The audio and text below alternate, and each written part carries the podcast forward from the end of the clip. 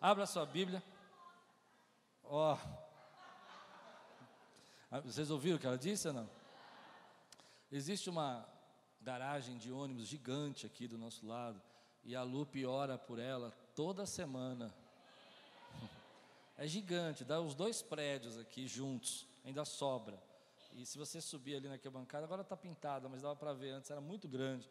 E ontem o pastor Carlos estava comigo no casamento, ele falou: e a mota? Eu falei, meu Deus, olha, já começaram, já pagamos 40 e poucos mil reais de aluguel, vamos para quanto agora? Ele falou, mas tem que ter fé, pastor.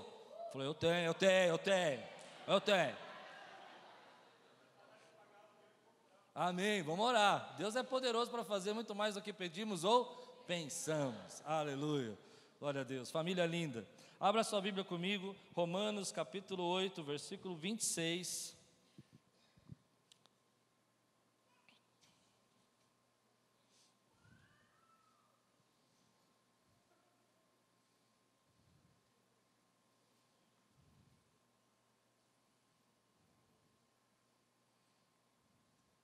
Romanos 20, perdão, perdão, capítulo 8, versículo 26. Eu quero ministrar na sua vida uma palavra que eu vou ser muito franco, eu orei muito sobre isso, porque achei essa palavra diferente do momento que eu estou vivendo. Mas eu creio que o Espírito Santo fala comigo e algumas pessoas aqui vão precisar dessa palavra, estão precisando. Amém? Se você encontrou, levante bem alto a sua Bíblia e diga: Essa é a minha Bíblia. Eu sou o que ela diz que eu sou. Eu tenho o que ela diz que eu tenho. E eu posso o que ela diz que eu posso. Abrirei meu coração. Deixarei a palavra de Deus entrar. E nunca mais serei o mesmo. Amém. Da mesma forma, o Espírito, note que é o Espírito Santo, né? Nos ajuda em nossa fraqueza. Diga comigo, o Espírito me ajuda em minhas fraquezas. Pois não sabemos como orar, mas o próprio Espírito intercede por nós com gemidos inexprimíveis. Texto lindo, né? Vamos orar.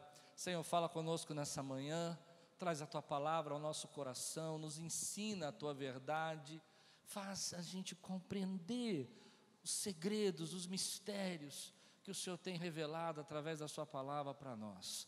Que nós possamos recebê-los no nosso coração e eles possam transformar a nossa vida, em nome de Jesus. Amém.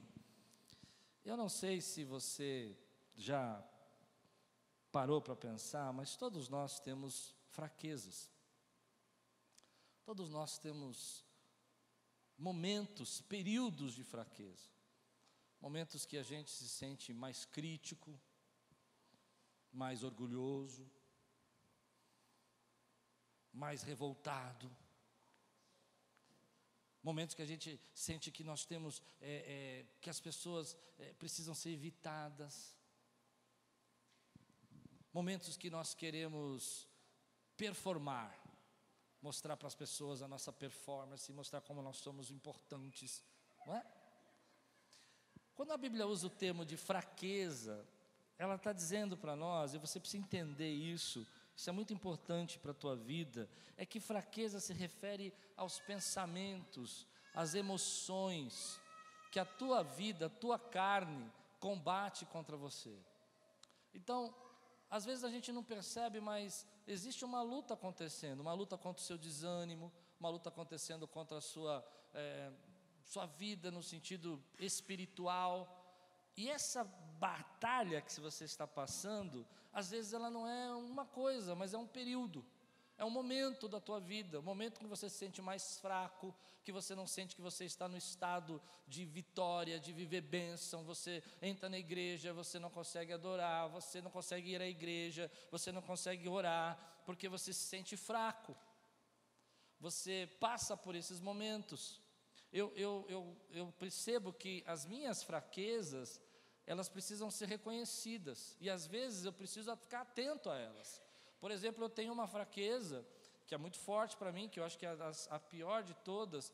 Eu, particularmente, não sou uma pessoa de ostentar, mas sou uma pessoa que não gosta de ser criticado. E quando eu sou criticado duramente, uma crítica muito pessoal, isso me, me paralisa às vezes. Me paralisa. Por mais que eu entenda que eu não deveria, você compreende o que é fraqueza? Você entende que não deveria ser paralisado por uma crítica, mas a, graças a Deus eu posso testemunhar isso para vocês, eu tenho melhorado. Deus tem me dado força. Mas muitas vezes eu já subi para pregar triste, porque por mais que eu tivesse recebido 10, 15 palavras de incentivo, duas, três palavras duras demais, de haters, de pessoas que vêm com, com ódio, esse ódio me assusta. Não é a minha índole odiar as pessoas, não é a minha índole desejar o mal, querer que você, oh, vou te pegar. Não é assim que eu funciono. Então aquilo me assusta. E aí aquilo se torna uma fraqueza, porque você acaba não fazendo aquilo que Deus quer que você faça. Agora, olha que interessante: alguns têm a sua luta, o seu período de fraqueza, de incredulidade, está numa fase onde que não consegue acreditar em nada, está na igreja, está adorando a Deus, mas não consegue acreditar que Deus possa mudar a sua história, não consegue acreditar que Deus tem um tempo novo, uma, um momento de, de grandes colheitas. Outros estão num momento de fraqueza, porque estão passando por dificuldades financeiras e se perguntam se Deus os abandonou. Será que Deus me abandonou? Será que Deus me deixou? Será que eu não tenho direitos de receber essas bênçãos que eu tenho orado? Eu não sei se você consegue enxergar isso, mas só um tolo não consegue ver as suas fraquezas. Porque quando você reconhece que isso é uma área que você precisa vigiar, você começa a colocar essa área em oração. Você começa a colocar essa área diante de Deus, você começa a dizer: olha, isso é uma coisa que vai acontecer e eu preciso me aprender a lidar com isso, eu preciso aprender a entender esse momento, eu preciso entender que Deus está sobre todas as coisas e Ele me conhece, e Ele sabe desse momento, desse período que eu estou passando. Eu creio que algumas pessoas aqui, querido, Deus mandou eu pregar essa palavra, eu tenho convicção disso, porque estão passando por um período onde já faz um mês, dois meses, três meses, seis meses, que estão se perguntando por que não consegue se levantar, por que, que não consegue vencesse essa batalha? Por que, que não consegue suportar? Ou às vezes não tem força para caminhar, não tem força para viver o que Deus tem para a vida dele, não consegue romper um momento, porque é uma notícia sobre outra notícia, é um problema sobre outro problema, é uma dificuldade, é uma traição, é uma calúnia, é um desemprego, e você começa a se perguntar: por que eu? Por que eu? Porque isso tinha acontecer comigo. E é nessa hora que a gente começa a reconhecer que é uma área que nós nos sentimos fracos. E você olha para você e fala: Eu não sei, eu não consigo vencer esse problema. Eu não consigo passar por essa fase. Eu entrei nisso, meu estado emocional já não é tão forte, eu já não me sinto tão encorajado, eu já não me sinto tão otimista eu já não confio tanto nas pessoas, eu já não sei se tem muito sentido o que eu estou fazendo. O fato é que nós, como bons cristãos, pessoas que amamos a Deus, pessoas que o adoramos, a Bíblia diz que nós podemos passar por períodos de fraqueza. Mas há algo aqui nesse texto que eu quero ministrar na sua vida hoje com toda autoridade. O Espírito está orando por você nessa fraqueza. Há um intercessor pela sua vida. Um intercessor que está dizendo para você que você não vai desistir, que você não vai parar, que você não vai ficar nesse estado. Eu não sei se eu vou muito longe na minha visão, mas eu imagino que você está passando por um momento que às vezes você pensa em desistir, sumir, ou até alguns, infelizmente, em casos graves, pensam até em tirar sua própria vida pela tristeza, mas o Espírito está intercedendo por você diante do Pai e está dizendo: Pai, envie socorro, Pai, envie força, Pai, levante os braços desse homem, levante as mãos dessa mulher em oração, Pai, eu intercedo por eles para que nessa fraqueza eles possam viver, eles possam vencer. Meu querido, sinta essa intercessão do Espírito Santo sobre a sua vida, sinta esse amor de Deus sobre você, dizendo: Ei, eu sei o que você está passando nessa fraqueza, mas eu estou chorando, gemendo, para que você suporte, para que você aguente, para que você não desista. Você tem um intercessor. Você tem um Deus que intercede por você. Jesus, agora nesse momento, está dizendo: Ei, aquele teu filho, pai, ele está passando por essa situação e está pesado, está pesado. Envia os teus anjos, envia socorro, dê-lhe ânimo, traga novidades para ele. Quantos creem nesse intercessor agora? Diga amém. E aí você está passando por esse momento e você acha que está sozinho, mas você não está sozinho. Porque a Bíblia diz, eu quero que você receba essa palavra o Espírito intercede por nós em nossas. Quantos podem dizer glória a Deus por isso? O que fez você não escorregar, o que fez você não desistir, o que fez você não cair, o que fez você não abandonar, o que fez você não entrar no ônibus e desaparecer. Eu vou dizer o que foi: foi a presença do Espírito Santo intercedendo pela tua vida do lado do Pai e dizendo: envia socorro, Deus, envia milagre, Deus. Quantos podem receber essa palavra hoje na sua vida, meu irmão? E você está se perguntando, por que, que ele não me deixa? Porque quando a gente está nessas fraquezas, a gente se pergunta, por que, que Deus não deixa a gente? Ah, deixa eu fazer o que eu quiser. Deixa eu viver do jeito que dá. Eu não quero sair desse quarto. Eu não quero sair desse quadro. Mas o Espírito Santo diz para mim e para você: eu estou intercedendo por você agora. Aguente mais um pouco. Eu estou enviando socorro. Eu estou dando suporte. Você se pergunta onde Deus está, e eu digo para você que Ele é a força que está te sustentando por baixo. Você se pergunta onde você errou, e eu digo para você que você não errou mas você passa por momentos de fraqueza, de luta, como qualquer ser humano, de dificuldades, de sofrimentos, mas nessa tua luta, ainda a mão de Deus está sustentando, porque Ele ama você. Diga aí, Ele me ama, Ele ama a nossa vida. Alguns estão lutando com a sua dor na sua mente. Eles ficam pensando, puxa, eu estou cansado, estou desorientado. Você já disse isso? Eu estou num período que eu estou confuso estou perdido. E aí você se pergunta, mas por que está acontecendo? Porque a Bíblia diz que o poder de Deus se aperfeiçoa na nossa. Olha o que a Bíblia fala aqui, vamos ler juntos. 2 Coríntios, capítulo 12. Eu quero pegar você hoje que está fraco. E não, não é acusar, mas é dizer que o intercessor já começou a boa obra na tua vida e você precisa acreditar. Há momentos na nossa vida que nós estamos abaixo de zero, querido. Eu já tive abaixo de zero. Abaixo de zero que eu quero dizer, se tem um, um grau de fé, tem momentos na nossa vida que nós estamos abaixo de zero. Se o, o top da fé seria 10, nós estamos a menos 10. Mas ainda assim o intercessor está intercedendo pela nossa vida, querido. E ele está aperfeiçoando. Diga comigo, eu estou sendo aperfeiçoado. Olha o que a Bíblia diz aqui. E para que eu não ficasse orgulhoso, 2 Coríntios capítulo 12, versículos 7 a 9.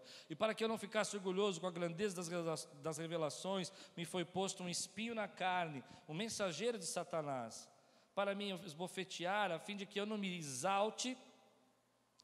Ah, Três vezes pedi ao Senhor que afastasse de mim, então ele me disse: A minha graça é o que basta para você, porque o poder, diga comigo, o poder. Não, você, eu quero que você receba isso como uma mensagem de Deus espiritual. O poder, poder, poder de quem? Se aperfeiçoa nas minhas, fraquezas. Receba poder de Deus na sua vida hoje, querido. Ele se aperfeiçoa na sua fraqueza. Há, uma, há um sentimento de que, às vezes, nós entendemos que essas dores, essas lutas, é, de um modo especial, Deus está aperfeiçoando o poder dele, o poder de Cristo na tua vida. Aliás, eu costumo dizer o seguinte: você que está passando por uma dor, essa dor que você está passando, essa luta, pode te deixar mais forte ou mais fraco, pode te deixar mais confiante em Deus ou mais incrédulo. Ela pode deixar você, porque você está passando por essa dor, por esse momento, desacreditado ou cheio de fé e esperança. Mas quem passa por dor nunca fica igual. A dor nunca nos deixa igual. E o que o apóstolo está dizendo é que, às vezes, o trabalhar de Deus é nos deixar passar por esses momentos, porque se você for entender, é muito estranho você pensar que Paulo está dizendo que o mensageiro de Satanás, e se você ler o texto comigo, está escrito aqui, por causa da grandeza das revelações, é, me foi imposto um espinho na carne, mensageiros de Satanás para me esbofetear, e ele quer dizer o seguinte: a única forma de que nós, como seres humanos, possamos reconhecer que nós não somos nada, que nós dependemos de Deus, é quando Deus nos coloca em momentos de fraqueza. Se você olha para você mesmo e diz assim: Eu posso fazer, eu resolvo, eu me soluciono, eu sou autossuficiente, eu me garanto. É nessa hora que o Espírito Santo tem que te lembrar que você não pode viver a parte dele.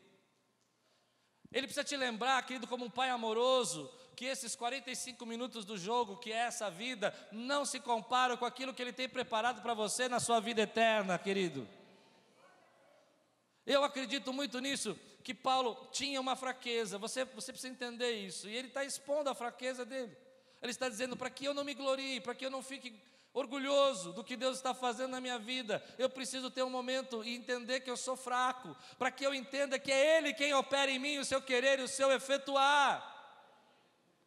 Se eu não consigo entender que é Ele, tudo perde o sentido. E nessa manhã eu quero dizer para você, querido, que aquilo que você está passando é para que seja aperfeiçoado sobre sua vida o poder de Deus e que você entenda que Ele é quem cuida de você, Ele é o Deus que te sustenta, Ele é o Deus que te, te guarda e que nada, nada, nada poderá te separar do amor de Deus, nada. Aleluia! Nós não somos super-homens, nós não somos pessoas que estamos sempre bem, mas há uma coisa que eu declaro a você, querido, que eu acredito, mesmo nas suas noites mais escuras e mais densas, hum, você chora em silêncio no seu colchão, mas eu creio num Deus que tem uma palavra para nós, que tem uma alegria que vem pela manhã, tem algo que Ele está fazendo, porque você tem um intercessor na tua vida agora, dizendo: Ele não vai cair, Ele não vai se separar de mim, eu amo, Ele é meu, eu comprei com meu sangue. Aleluia! Quem crê nisso agora, querido, levante sua mão e declara isso com teus lábios. Aleluia. Ele diz: Eu te amo. eu te amo. Puseram água aqui, eu quebrei tudo. Aleluia. Oh, glória. Ele me ama assim, bagunceiro que nem sou, derrubo água, faz tudo. Ele me ama. Diga aí, ele me ama. E o poder dele está se aperfeiçoando em mim, para que eu me lembre que eu não sou nada, eu não tenho nada sem Ele. Feche seus olhos um pouquinho. Eu, eu quero continuar pregando, mas o Espírito Santo está me dizendo aqui no meu coração que tem pessoas que chegaram muito fracas aqui hoje mas Ele está intercedendo por você. Ele fez pessoas te ligarem, Ele fez pessoas te procurarem. Ele fez você ver coisas que na internet que chamou sua atenção, para que você estivesse aqui nessa manhã com toda essa chuva, para que Ele fortalecesse você. Levante sua mão se você crê que Deus tem fortalecimento para a tua vida. Ponha bem alto sua mão agora e diga: Senhor, obrigado, porque eu posso sentir a intercessão do Espírito Santo, levantando a minha vida e o seu poder se aperfeiçoando na minha fraqueza. Porque quando sou fraco, eu sou forte. Aleluia. Porque quando você é fraco, você é forte, você sabe? Aleluia. Porque quando você é fraco, você é forte. Porque é aí que você abre o espaço para que Ele possa agir na tua vida. É aí que você olha para a tua vida e fala assim: ei, não dá para fazer nada sozinho. Nós temos um problema com sofrimento. Deixa eu contar para você. Nós vemos uma geração que a maneira como a gente enxerga o sofrimento mudou. Vamos fundo nisso um pouquinho? Hoje, parece que tudo que é sofrimento é inimaginável para nós. Nós temos que evitar a todo custo. Porque a filosofia que você vive, que você ouve, que você aprende, e você está aqui na igreja para aprender a palavra de Deus, não filosofia, amém, queridos? Estamos juntos nisso? É a filosofia de que tudo que importa é aqui e agora. Nós estamos imergidos nisso, não adianta você falar para mim que eu, não, eu sou crente. Não, você está, querido. Você está porque você ouve um comercial que tudo que importa é aqui agora. Você ouve uma novela, assiste um filme, um seriado que tudo que importa é aqui agora. E se tudo que importa é aqui agora, o sofrimento nos afasta das coisas de agora. Ou seja, se eu estou sofrendo, eu não posso viver o agora. Isso para a minha vida, e tudo que importa é agora, e a vida passa muito rápido. Então eu preciso resolver o meu problema agora. E se você está sofrendo, isso não me importa, porque você vai me atrapalhar. Eu preciso viver e ser feliz agora. Essa é a filosofia do mundo, a filosofia secular, onde você está inserido. Se você não produz, dispensa. Se você está passando por um momento de dificuldade, deixa você lá, porque eu preciso tocar minha vida. É, ema, ema, ema. Eu não falei nada. É uma amiga minha chamada Ema, é isso que eu estava falando. Mas essa é a filosofia. A filosofia é que cada um tem que se virar. Mas essa não é a filosofia da palavra de Deus. Porque a filosofia da palavra de Deus é aquela que, quando um samaritano está passando e vê alguém sofrendo, caído, machucado, ainda que ele não tenha nada a ver com isso, ele precisa parar e socorrer, porque a filosofia do nosso reino é a compaixão, é o amor e a misericórdia. Nós não enxergamos o sofrimento de alguma maneira. E agora eu vou falar para você, porque no mundo secular o sofrimento não faz sentido nenhum, não há propósito. Numa mente secular, o sofrimento não tem propósito. Deus, que é amor, não pode fazer ninguém sofrer, porque no sofrimento ele está privando para o mundo secular as melhores coisas dessa vida. Mas na palavra de Deus, e aí que eu quero dizer para você que eu recebo essa palavra e você precisa receber, na Bíblia, para nós foi nos ensinado que o sofrimento tem propósito, porque tudo coopera para o bem daqueles que amam a Deus. Então no mundo está dizendo: você está passando por luta, isso não faz sentido, Deus te abandonou. Na palavra de Deus, você está passando por luta, mas isso vai cooperar para o teu bem, isso vai fazer a tua história, isso ainda vai levar você para o seu destino, ainda isso vai fazer você ser aquilo que Deus quer que você seja. Você pode dizer amém por isso? No mundo você vai olhar para isso e vai dizer: não, isso não faz sentido. Porque para mim dizer, ah, agora você vai entender. Para mim e para você dizer, para eu dizer, se há um propósito, porque tudo coopera para o meu bem, eu tenho que ter muita fé para dizer isso.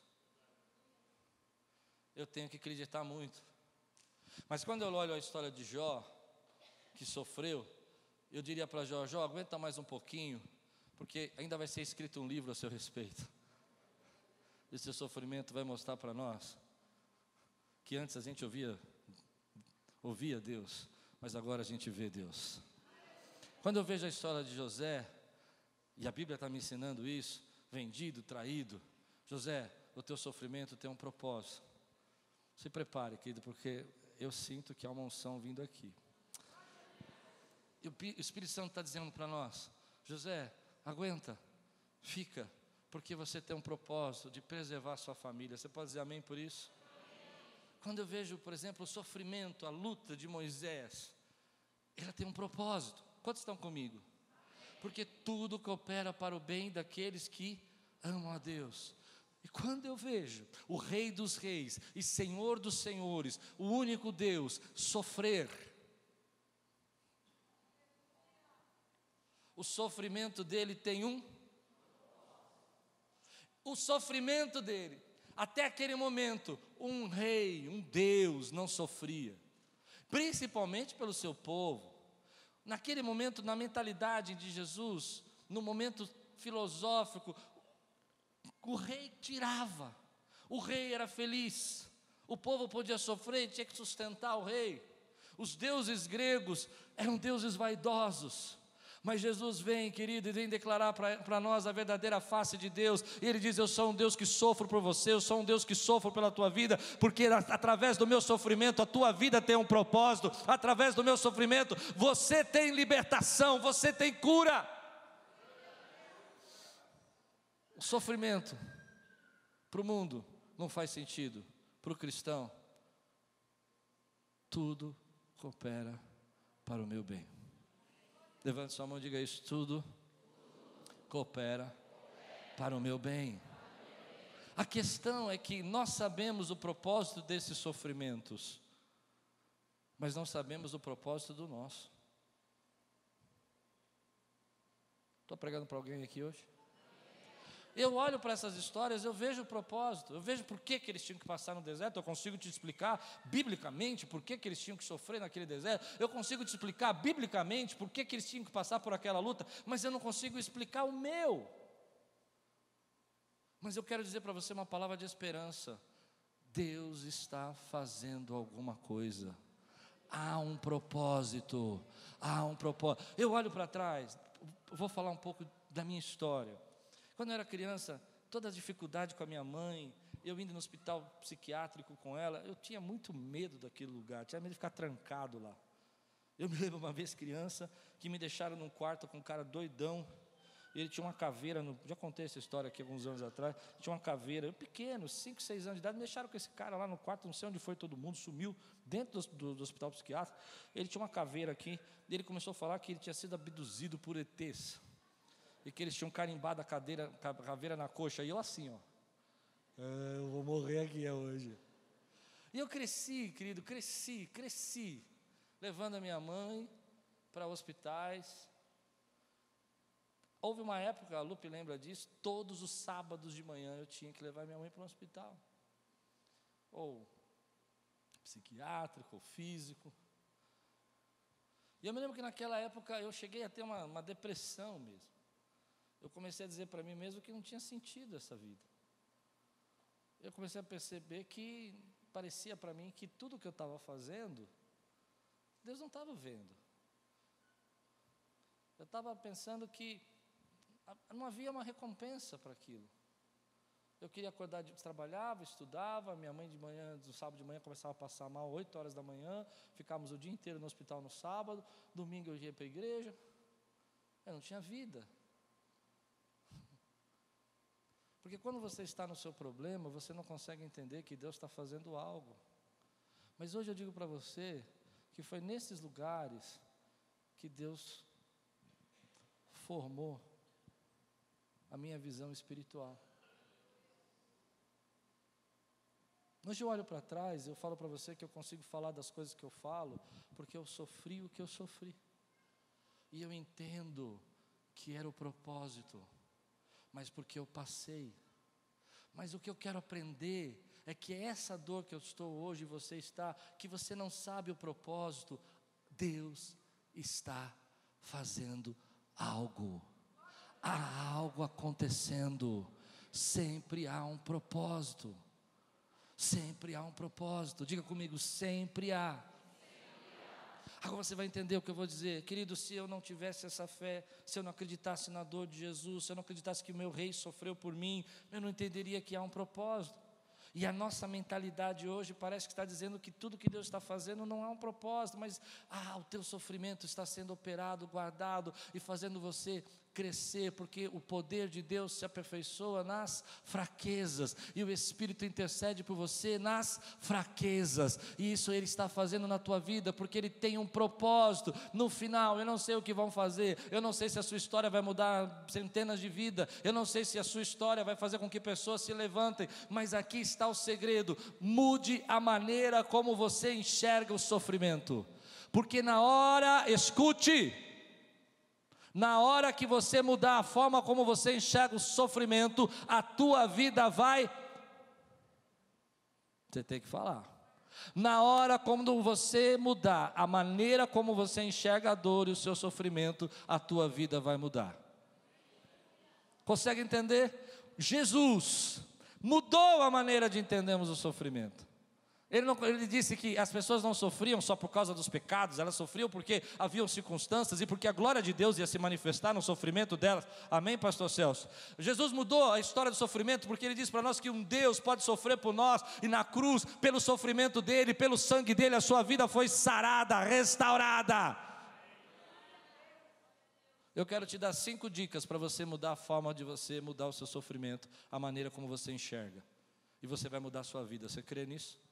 Cinco coisas que eu aprendi com sofrimento, que fez eu mudar a minha forma de ver o sofrimento e mudou a minha forma de ser. Eu vou precisar de minha ajuda aqui. Vamos lá. Primeira delas.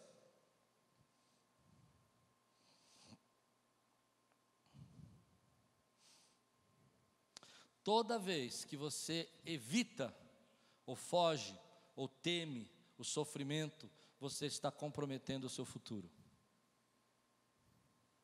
Você não entendeu? Toda vez que eu, por medo de sofrer, por medo de enfrentar, por me entregar na dor, por me, por desistir do sofrimento por causa da luta que eu estou passando, você está comprometendo o seu futuro. Vou explicar. Às vezes você está passando por um momento da sua vida e você está pensando em abandonar tudo, mas você tem um intercessor o poder de Deus se aperfeiçoa na fraqueza, nada te poderá separar do amor de Deus. Ele tem um propósito para a sua dor, e se você desistir, se você não enfrentar, você vai comprometer o que Deus quer fazer com você no seu futuro. Você pode dizer amém por isso, querido? Eu aprendi isso se eu não enfrentar aquilo que eu estou precisando enfrentar esse momento, passar pela dor que eu estou, se eu desistir, se eu abandonar, se eu me acovardar, se eu tiver medo, o problema não é agora. Eu vou comprometer aquilo que Deus vai trazer por meio dessa dor na minha vida. Pare de comprometer o teu futuro. Pare de comprometer o teu futuro. Eu vou mais fundo, posso? Tem gente hoje que está passando uma luta, porque lá atrás teve medo da dor e comprometeu o futuro. Eu vou bater uma fotinho de vocês com a cara de decepção que vocês estão. Não permita que o teu medo, o medo de sofrer, comprometa o que Deus tem para fazer na sua vida. Não permita que o teu sofrimento hoje comprometa o que Deus planejou para você. Enfrente Ele, enfrente. Quantos podem dizer amém por isso? Segundo, segunda coisa que eu quero mudar a sua perspectiva. Um milagre de Deus nunca está no que você perdeu, mas está no que Ele deixou. Como eu mudo a forma de ver meu sofrimento? Primeiro, eu entendo que esse sofrimento, se eu não enfrentá-lo, eu vou comprometer o meu futuro. Segundo, o milagre que Deus vai operar não é ficar pensando no que Ele me levou, do que eu perdi, do que está acontecendo, do tempo que eu estou perdendo por causa dessa enfermidade, do tempo que eu estou perdendo por causa desse desemprego, do tempo que eu estou perdendo. Não, isso não é, vai resolver o seu problema e vai piorar a sua condição. Mas se você parar de pensar no que você perdeu e começar a pensar no que Ele te deixou, a visão que você tem vai entender, você vai aprender, e a visão que você tem do sofrimento vai trazer sobre sua vida os milagres dessa época. os milagres dessa temporada. Me lembro que em 2002, mais ou menos, eu passei por uma crise financeira muito grave. Saí do meu trabalho, vim trabalhar na igreja, salários mais baixos, e eu não tinha dinheiro nem para pagar uma academia. Nem para pagar uma academia. Não tinha dinheiro nem, às vezes, às vezes não tinha nem dinheiro assim para ficar indo e voltando muito tempo de casa. Tinha que ser contado. E tinha sido levado tudo, porque aquele, aquele momento, a meu padrão caiu quatro vezes. Até aquele momento, o dinheiro que eu tinha para sair com a minha família não tinha mais. O dinheiro que eu tinha para comprar roupa não tinha mais. E não tinha, parece para mim, ficado nada. Mas eu morava do lado de um parque, de uma área verde maravilhosa. A quatro casas da área verde. Eu estava olhando o que tinha sido me tirado. Eu não tinha mais o clube, eu não tinha mais a ginástica, eu não era mais sócio do clube que eu sempre fui desde criança. Mas eu não estava olhando o que Deus tinha me deixado. Então, um belo dia de manhã, fui levar minhas filhas para a escola, a pé. E quando passei na frente daquele parque, veio uma coisa na minha cabeça. Falou assim: por que, que você não ora aí? E durante uns dois anos, eu orei ali, estudei a Bíblia, aprendi inglês. das sete da manhã às onze, trancado naquele parque. Tinha uma cachorra grande assim, enorme. Ela ficava fazendo a minha segurança. Entrava no manto, Danilo. Viajava. Quase fui assaltado três vezes lá dentro, mas a cachorra fazia a vez, sabe? Ela era brava, ela fazia vez. E eu, eu achava interessante porque um dia eu estou lá naquele lugar, porque você está olhando que tirou, você não enxerga o que ficou. E a multiplicação e a bênção está no que ficou, não no que tirou. E eu vou dizer para você, eu não tenho saudade daquele momento financeiro. Seria mentira dizer isso.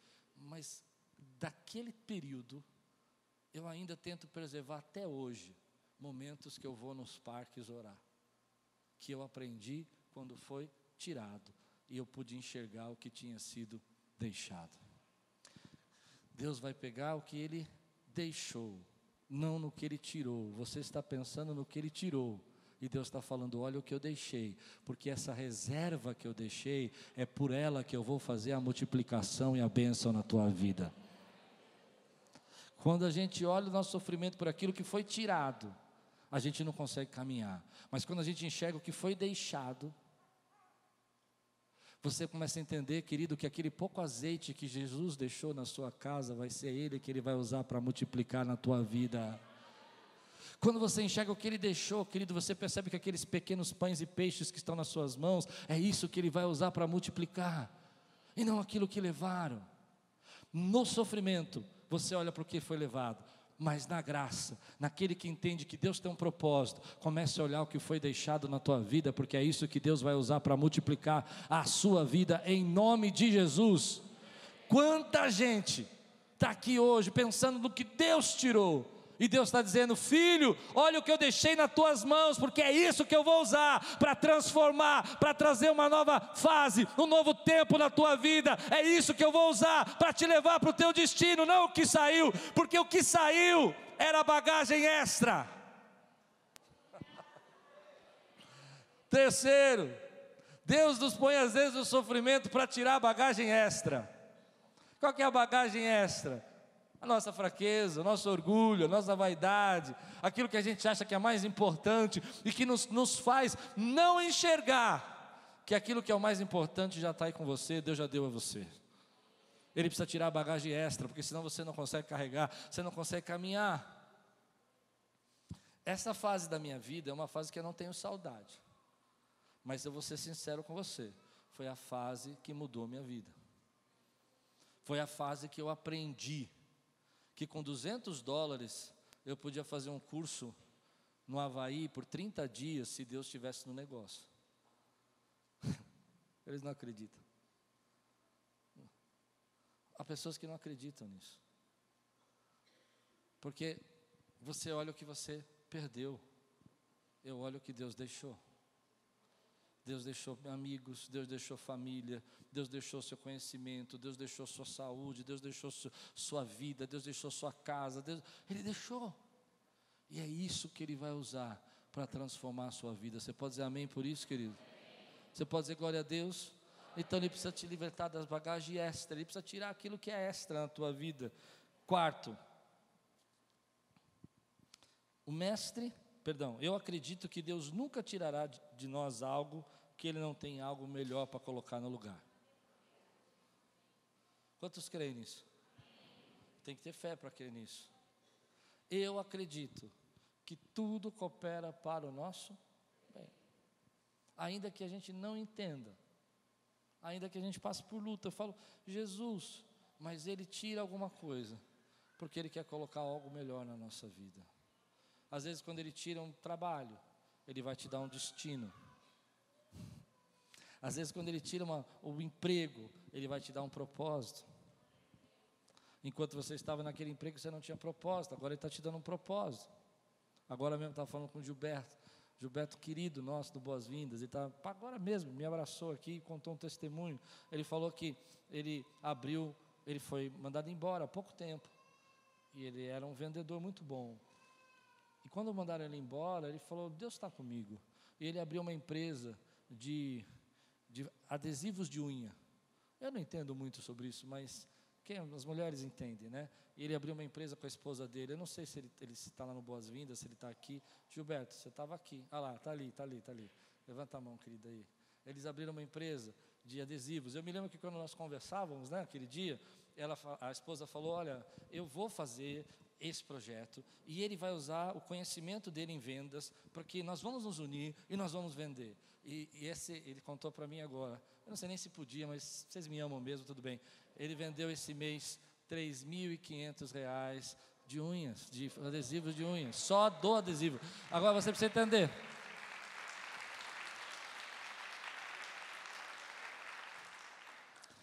O teu sofrimento, a tua luta, às vezes é Deus tirando uma coisa para que Ele possa trazer algo melhor na tua vida. Quantos podem mudar a perspectiva de ver o sofrimento?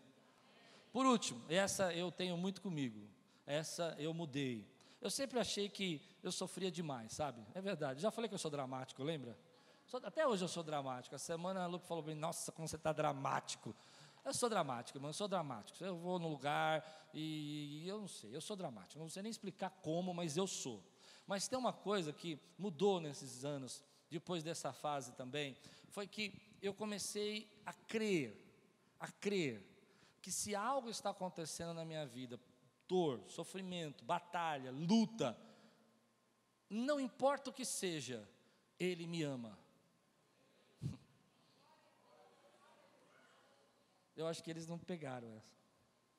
Eu estou dizendo para você que não importa aonde você está, você pode estar não entendendo o propósito da sua dor, você pode não entender por que, que ele está aliviando sua bagagem, você pode até não entender, querido, que ele precisa tirar coisas para trazer outras coisas, você pode até não entender, querido, que essa, essa mudança que ele está fazendo na sua vida não faz sentido agora, mas uma coisa você precisa pôr na sua mente: ele ama você. Ele ama você. E se isso está acontecendo na sua vida agora, seja o que for, ainda vai acontecer a demonstração máxima do amor dele. Ainda ele vai demonstrar para você o quanto ele te ama por meio disso. Eu olho para o meu passado, eu vejo tudo que eu passei, tudo que eu sofri, eu olho para trás, as minhas dores, as lutas, violências, problemas, nem quero falar. E, e eu olho e falo, Deus o Senhor me ama. O Senhor me ama. O Senhor me ama. Diga aí, o Senhor me ama. O Senhor me ama. Para mim isso é muito forte porque as pessoas às vezes acham que naquele momento a dor dela faz esquecer que Deus a ama. E se não aconteceu, não aconteceu, querido. Se a porta se fechou, é porque tinha que se fechar. O milagre não está no que foi tirado, o milagre está no que ficou. Ele te ama. Não era esse momento, não era essa situação, não era esse caso.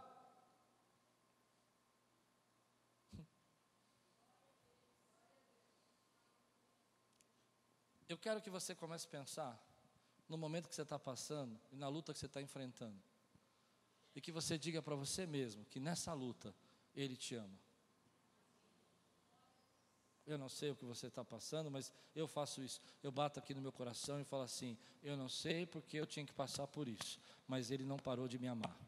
Ele não deixou de me amar nada pode me separar desse amor. Ele não deixou, me, ele não deixou de me amar. E se eu estou passando por isso, tudo coopera para o meu bem. Eu não sei qual o propósito, não sei ainda qual o motivo, porque eu estou no meio da história. Mas no final, quem sabe, vão escrever um livro a meu respeito e vai abençoar milhões de vidas, como foi Jó. Ou quem sabe no final, eu vou ter que alimentar minha família e sustentar por meio dessa dor. Mas Ele tem um propósito para minha dor. Se você hoje mudar a maneira como você vê o seu sofrimento, a tua vida vai mudar. A tua vida vai mudar. Lembre-se que o teu rei já sofreu por você e você pode lançar sobre ele toda a tua angústia, toda a tua ansiedade, porque ele entende a tua dor. Ele sabe do que você está passando. Ele morreu naquela cruz por nós, sofreu por nós, para que nós pudéssemos viver a vida que ele tem para nós. Quantos podem dizer glória a Deus? Quantos recebem essa palavra hoje na sua vida, querido?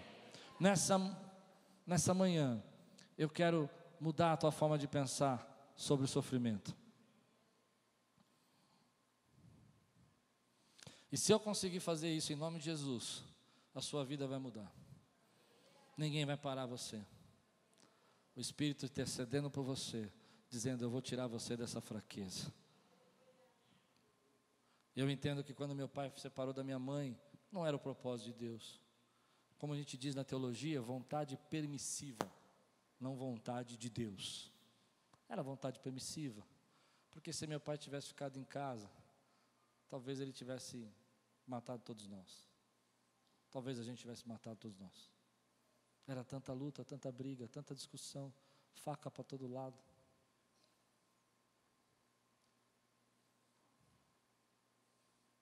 Só que quando eu fiz 12 anos, eu fiquei amigo do meu pai. E ele foi mais pai do que ele foi a infância toda. Eu não consigo explicar para você. A única explicação que eu tenho é que Deus me. Consegue entender? E Ele te ama tanto que Ele vai lá no fundo do poço, onde você está, depois de ser traído, negado, acusado, como José, te tira de lá, te leva para o seu destino.